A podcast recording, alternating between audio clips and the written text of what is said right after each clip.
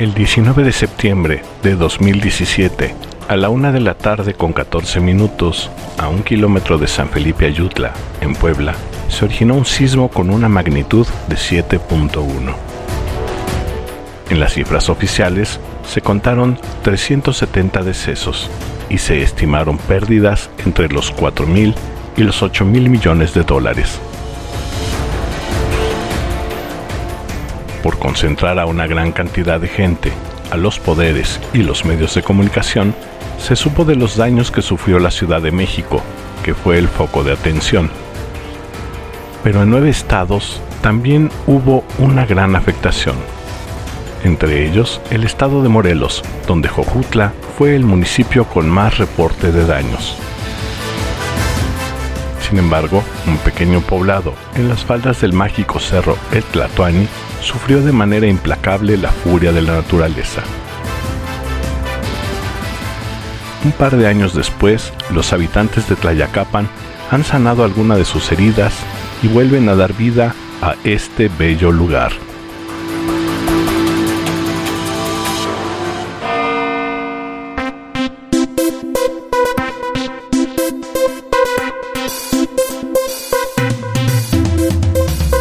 Maravillosa pieza de ingeniería, construida con los materiales del cosmos, es el elemento a través del cual contactamos con todas nuestras realidades. Imperfecta, con algunas partes sin pulir, filtra, enfoca, disipa o nubla las imágenes que se encuentran del otro lado. Bienvenidos a la ventana amorfa. Hoy presentamos la nariz de la Tierra.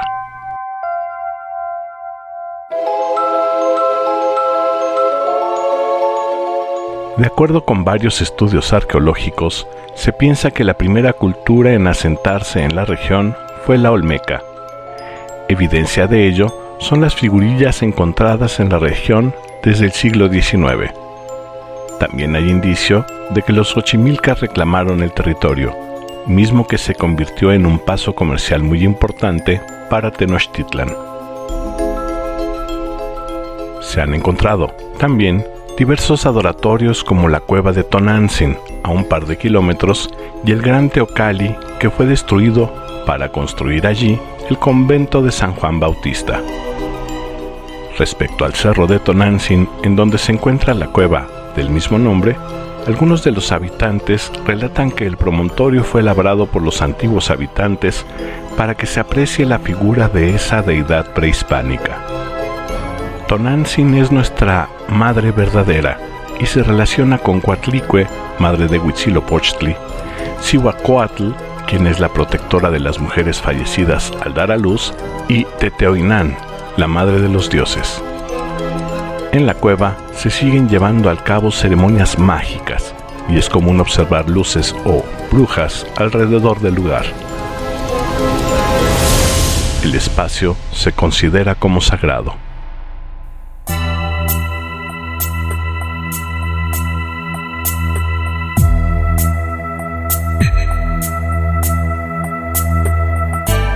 En el centro del pueblo, donde actualmente se encuentra el Palacio de Gobierno, se ubicó el Palacio para los Gobernantes, conocido como Tecpan, y, en la plaza, un espacio dedicado para el mercado.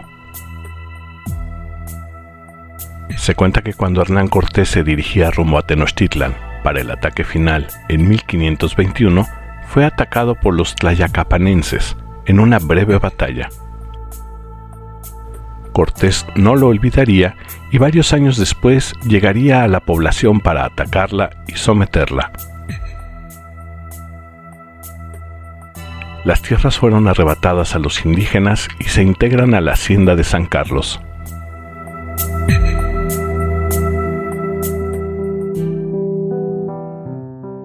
Es con la revolución que se hace una repartición de tierras para los pobladores originales y permite la reconformación del pueblo, profundamente identificado con las ideas del general Emiliano Zapata. Otra de las historias que cuentan los ancianos es la de la existencia de una mina de oro en el cerro del Tlatoani.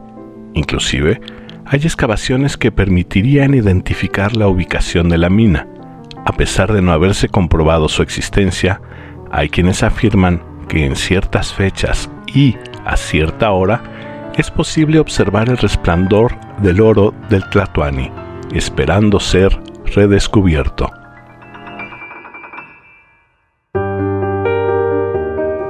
Tlayacapan, durante mucho tiempo, fue considerado como un pueblo de paso entre la Ciudad de México y los balnearios de Huastepec y Cuautla por la carretera libre. Entre sus muchos atractivos, a los lados de la carretera se podía encontrar vendedores de cañas que las ofrecían cortadas en pequeños trozos, peladas y dentro de bolsitas de plástico. De igual manera, ofrecían tunas que se vendían peladas, completas y también en bolsita. Y lo mejor eran los precios, que eran muy económicos. Otro de los atractivos era la alfarería. A los lados de la carretera, que pasa a un par de cuadras del centro, se podía ver una muy amplia oferta de productos elaborados con barro cocido de la región. Platos, comales, vasos y un sinfín de piezas de muy buena calidad y de muy agradables diseños y excelente precio. Durante muchos años se podía caminar por las calles, la mayoría empedradas o de tierra, y encontrar los portones abiertos de las casas que funcionaban como talleres para la elaboración de los productos. Los habitantes, muy amablemente, te invitaban a entrar y conocer el proceso de producción y su catálogo de piezas. En otra época, se establecieron, con apoyos del Estado, grandes talleres en los que se elaboraron vajillas y otros objetos, con un estricto control de calidad y que en su mayoría se exportaban.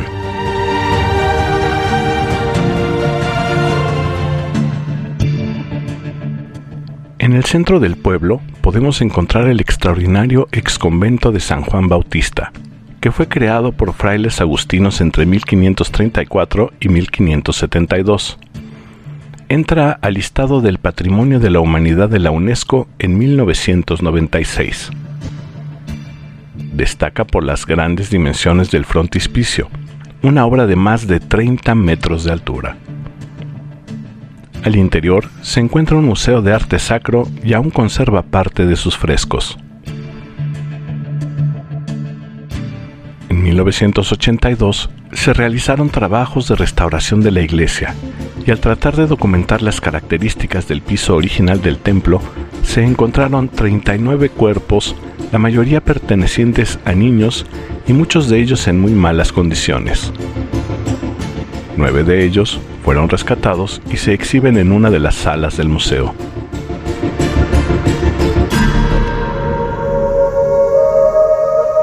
Sobre estas momias también se cuenta un sinfín de historias, en algunas de ellas se relata la aparición de niños a los visitantes del museo, así como el frecuente registro de risas o de sonidos en lugares donde aparentemente no se encuentra nadie.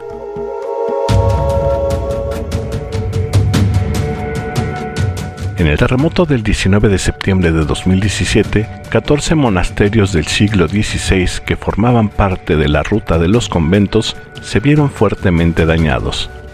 El templo de San Juan Bautista presentó fisuras, fracturas estructurales y un gigantesco boquete en la bóveda central. La falta de recursos y la complejidad en los trabajos de recuperación no han contribuido para recobrar esta maravillosa pieza arquitectónica. Cabe mencionar que fueron muchos los templos en la región que quedaron completamente destruidos por el sismo. Continuando con la arquitectura religiosa, el pequeño pueblo de Tlayacapan cuenta con alrededor de 17 bellas capillas que se construyeron entre los siglos XVI a XVIII.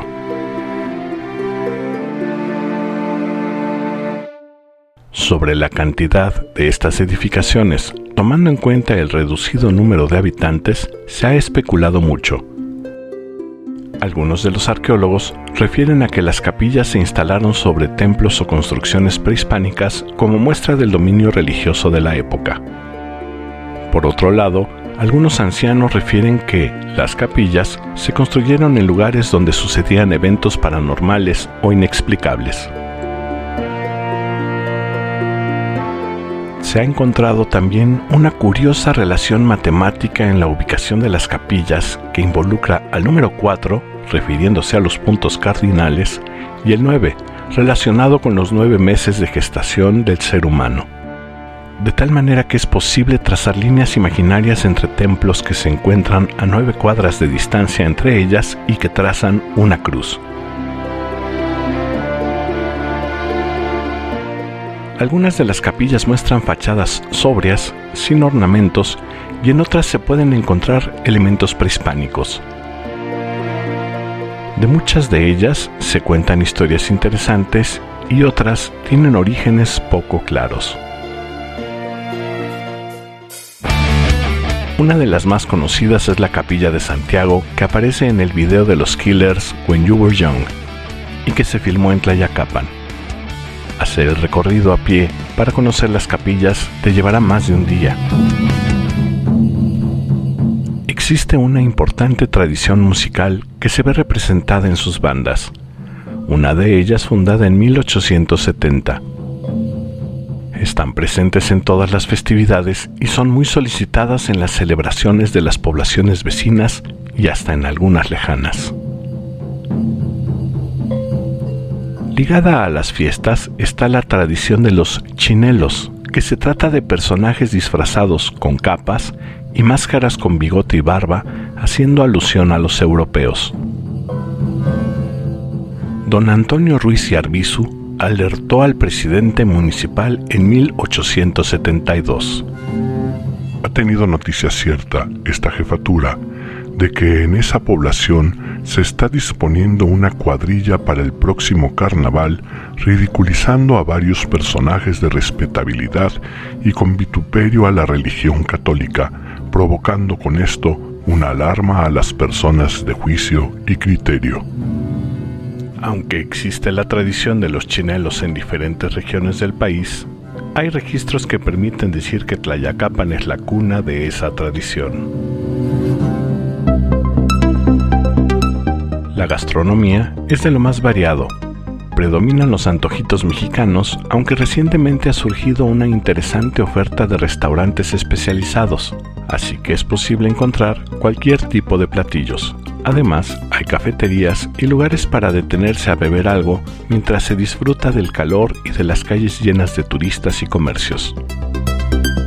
Para hospedarse, hay una buena oferta de lugares para todos los gustos, desde lo más sencillo y básico hasta lugares con servicios de spa o temáticos.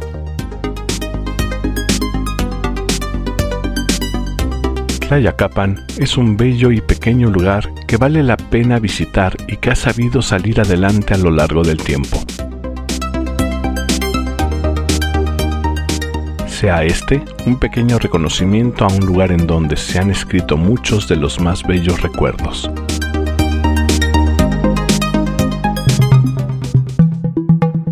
Una vez más, muchas gracias por escuchar este, tu programa, en donde semanalmente abordaremos temas de lo más diverso, desde lo cotidiano hasta lo paranormal, pasando por lo social y lo histórico.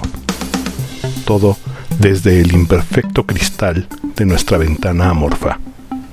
Te espero la próxima semana.